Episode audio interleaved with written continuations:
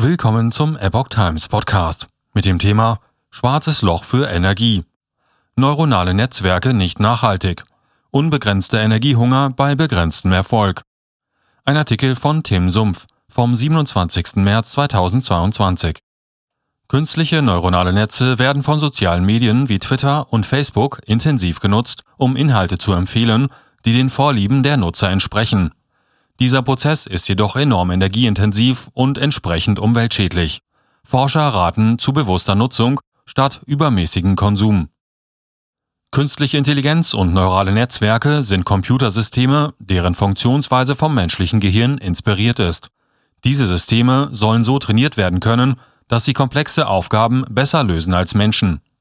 So finden sie unter anderem in sozialen Medien und Verkaufsplattformen Anwendung, in denen die Nutzer gezielt mit Inhalten oder Produkten angesprochen werden, die ihren individuellen Vorlieben entsprechen. Andernorts werden neuronale Netzwerke auch im Gesundheitswesen eingesetzt, um beispielsweise schnell und überaus zielsicher Tumore auf CT-Scans zu erkennen. Dennoch plädiert ein dänischer Forscher in seiner neuen Studie, die Technologie nicht unnötig auszunutzen. Der Grund ist der Energiehunger der Systeme. Denn bereits das Training eines einzelnen neuronalen Netzwerks könnte die gesamte weltweite Energieerzeugung verschlingen, ohne jemals Perfektion zu erreichen. Einsatzgebiet für neuronale Netzwerke sorgfältig auswählen. Das Problem ist, dass eine unendliche Menge an Energie für das Training der neuronalen Netzwerke verwendet werden kann, nur um Werbung auf uns auszurichten. Das Netz würde nie aufhören zu trainieren und sich zu verbessern. Es ist wie ein schwarzes Loch, das jede Energie verschlingt, die man ihm zuführt, und das ist keineswegs nachhaltig, erklärt Professor Michael Abramsen von der Universität Kopenhagen. Daher sollte die Technologie mit Bedacht eingesetzt und vor jedem Einsatz sorgfältig geprüft werden. In vielen Einsatzgebieten reichten oftmals einfachere, energieeffizientere Lösungen bereits aus. Professor Adams führt aus, es ist wichtig, dass wir uns überlegen, wo wir neurale Netzwerke einsetzen, um den größten Nutzen für die Menschheit zu erzielen.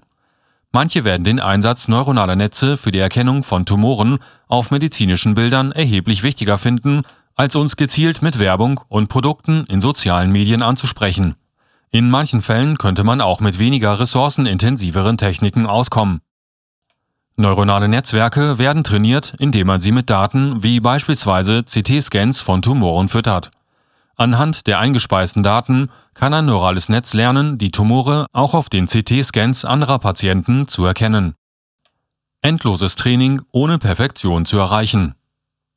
Im Prinzip kann ein solches Training unbegrenzt fortgesetzt werden. In ihrer neuen Studie zeigen die Forscher, dass dies ein Fass ohne Boden ist, denn der Prozess gleicht dem Lösen hochkomplexer Gleichungen mit vielen Unbekannten. Die besten Algorithmen von heute können nur mit bis zu acht Unbekannten umgehen. Neurale Netze können dagegen so eingerichtet werden, dass sie mehrere Milliarden Parameter berücksichtigen. Daher kann es sein, dass beim Training eines Netzes nie eine optimale Lösung gefunden wird, selbst wenn der gesamte Energievorrat der Welt verbraucht würde, erklärt Professor Abrahamsen. Außerdem können neurale Netzwerke die ihnen zur Verfügung gestellte Energie immer schlechter nutzen, so der Forscher. Wenn wir neurale Netze trainieren, werden die Dinge immer langsamer, Sie können zum Beispiel nach einem Tag 80% Genauigkeit erreichen.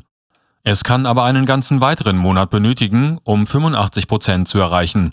Man bekommt also immer weniger Ergebnis für die Energie, die man für das Training aufwendet und erreicht nie Perfektion. So Abrahamsen. Vielen Menschen ist nicht klar, dass Netzwerke unbegrenzt trainiert werden können. Aus diesem Grund plädiert Abrahamsen dafür, dass mehr auf den großen Energiebedarf geachtet und die Technik entsprechend nachhaltiger verwendet werden müsse. Wir können uns gar nicht vorstellen, welchen Betrag wir zu diesem enormen Energieverbrauch leisten, wenn wir uns bei Facebook oder Twitter einloggen. Gleichzeitig machen wir uns größere Gedanken über die Auswirkungen beispielsweise von Interkontinentalflügen oder dem Kauf von Kleidung. So Professor Abrahamsen abschließend. Wir sollten uns bewusst machen, wie sehr diese Technologie unser Klima belastet.